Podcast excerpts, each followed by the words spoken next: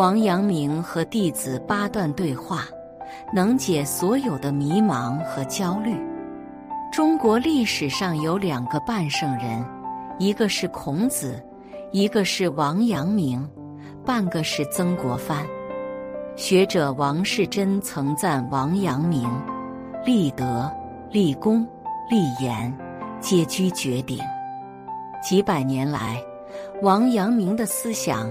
影响了海内外无数人，张居正、曾国藩、章太炎、康有为等都从中受益。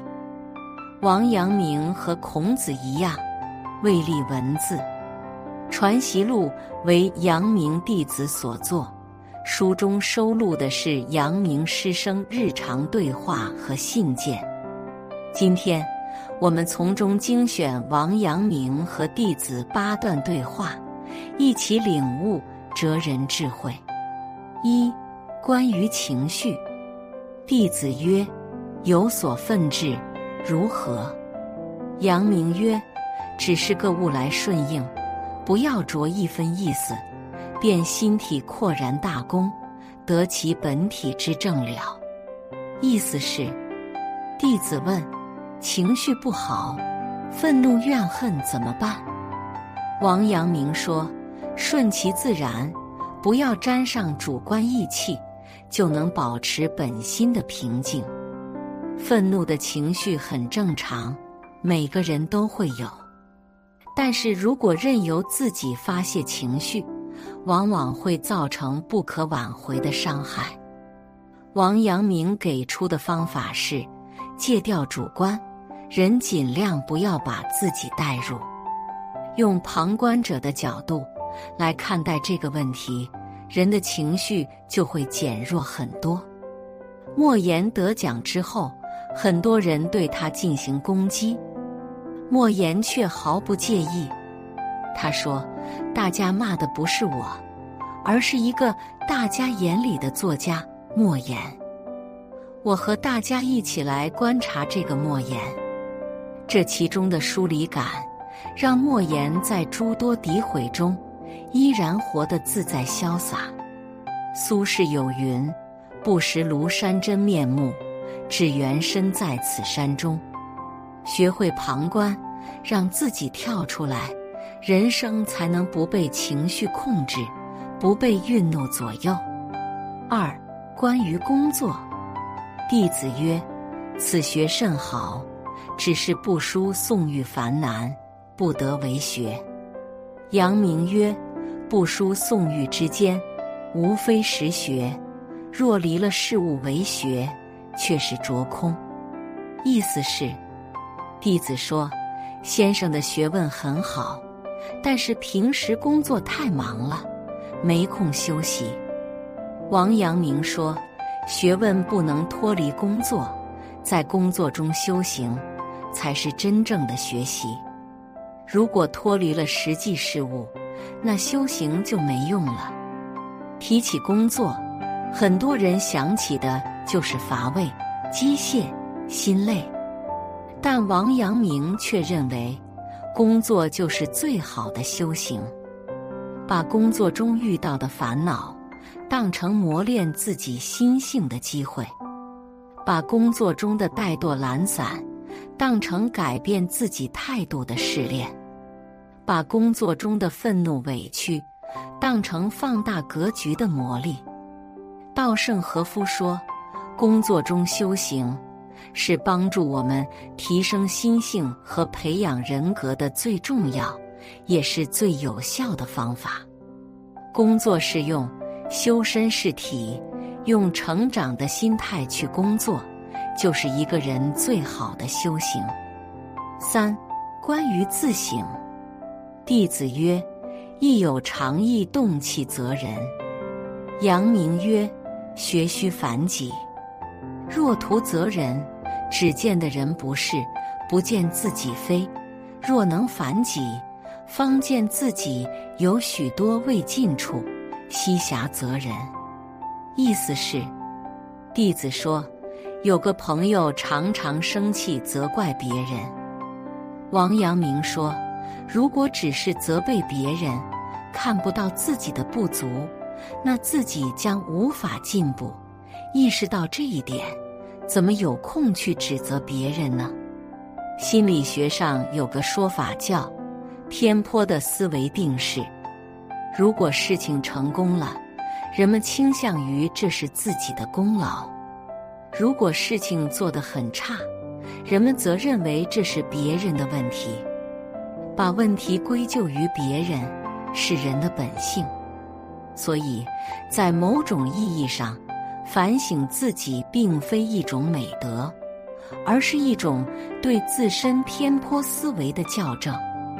通过反省，我们才能公正地看待别人和自己，认清自己，发现自己的问题和缺漏，以缺为正，补偏就弊。这样才能不断改正，不断成长。四、关于放下，弟子曰：“去草如何一寻于理，不着意思。”阳明曰：“草有妨碍，理亦一去，去之而已。偶未及去，亦不累心。若着了一分意思，即心体便有一类，便有许多动气处。”意思是，弟子问：如何去掉心里的杂草？王阳明说：杂草有害，当然要清理掉。但是如果偶尔没有清除干净，也不要放在心上。你越在意，心里就会越乱，心中盯着那一块未除的杂草，那心中就杂念丛生了。王阳明因为出色的军事才能，屡次被朝廷征召评判。某种意义上，他成了朝廷的兵器。老子曾言：“兵者，凶器也，圣人不得已而用之。”大战之后，看到战场上的死伤，王阳明总是出现一些懊悔、内疚的情绪。这些纷乱的情绪。就是心中的杂草。王阳明认为，如果总是沉溺在这些情绪中，人往往会失去未来。与其纠结后悔，不如恢复战后秩序，还百姓以安乐。人生总有不如意，谁都有痛苦纠结的时候。这个时候越是在意，越容易被负面情绪控制。往者不可见，来者犹可追。收拾心情，放下过去，才能拥抱未来。五、关于做事，弟子曰：静时一觉意思好，才遇事变不同。如何？阳明曰：人须在事上磨，方立得住，方能静亦定，动亦定。意思是。弟子说：“做事之前，思路感觉很清晰，规划的也很好，但是开始做事之后，就发现事情和自己想的就不一样了。”王阳明说：“只静心思考是没用的，在事情上磨练自己，一个人才能慢慢做事条理沉稳。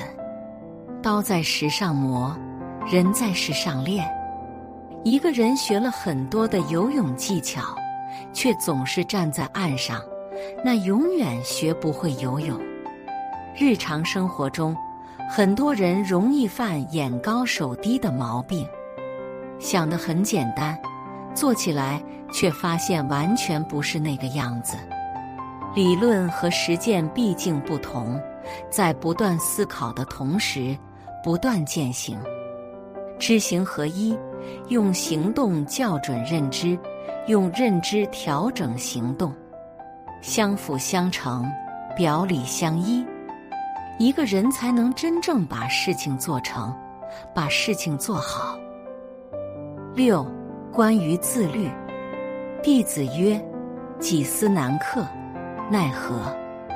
阳明曰：人须有为己之心，方能克己。能克己，方能成己。意思是，弟子问：面对欲望，我总是无法控制自己，管住自己，怎么办？王阳明说：“一个人要有为自己考虑的心，才能克制自己的私欲，能克制，才能成为真正的自己。”刷短视频，吃垃圾食品，熬夜追剧，我们总是沉迷于低级的快乐，在欲望中沉溺无法自拔，一次次下定决心改变，一次次失败颓然，整日迷茫焦虑，却始终一事无成。欲望让人沉沦，自律让人跃迁。而自律的前提是要有为己之心。你要知道自己要成为一个什么样的人，知道自己的目标，找到自己的位置。王阳明说：“志不立，天下无可成之事。”一个明晰了自己的志向的人，才能真正摆脱低级的快乐，拥有自律的人生。七，关于内耗。弟子曰：“做文字不免费思，做了后又一二日，常记在怀。”阳明曰：“文字思索亦无害，但做了常记在怀，则为文所累，心中有一物矣，此则未可也。”意思是，弟子问：文章写完了，但是却依然挂在心里。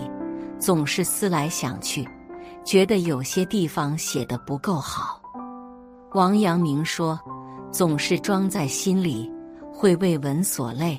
过去的事情，要学会放下，清空自己。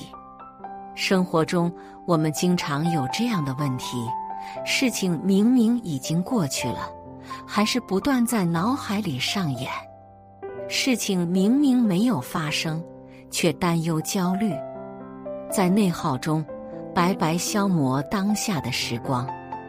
唯有把心里的事情清空，一个人才能摆脱内耗的烦恼。王阳明说：“饥来吃饭，倦来眠，知此修行玄更玄。饿了就吃，困了就睡，活在当下，这才是一个人最好的修行。”在脑海里划分出不同的抽屉，把不同的事情装进去。一旦一件事完成，就关上相应的抽屉，然后专注下一个抽屉。事来则应，事过不留，活在当下，才能保持内心的宁静和清明。八、关于读书，弟子曰：看书不能明。如何？阳明曰：“凡明不得，行不去，须反在自心上体当。”意思是，弟子问：“看书看不懂，怎么办？”王阳明说：“凡是不能明白的，需要返回自身，从自己心上体会。”罗振宇认为，读书有两种方式。不会读书的人，把书当成山，自己去爬山，过程中关心的是这座山我爬了多少。这样的人一知半解，读再多的书也无法化为自身的养料。会读书的人，则是把自己当成山，用书来爬自己，用书里的火把映照自己，发现自己。继而点亮自己。王阳明先生说的就是第二种。当我们在书里找到了和自己内心应合的东西，书籍才能真正化为自己的血肉，才能成为照亮自身的灯塔，才能成为通往未来的渡船。人生路远，各有迷途。王阳明和弟子的对话。发生在五百年前，但是如今读来，却依然受益匪浅。工作的方法，内心的焦虑、愤怒的情绪，生活中那些想不通、看不透、解决不了的问题，在这里都有答案。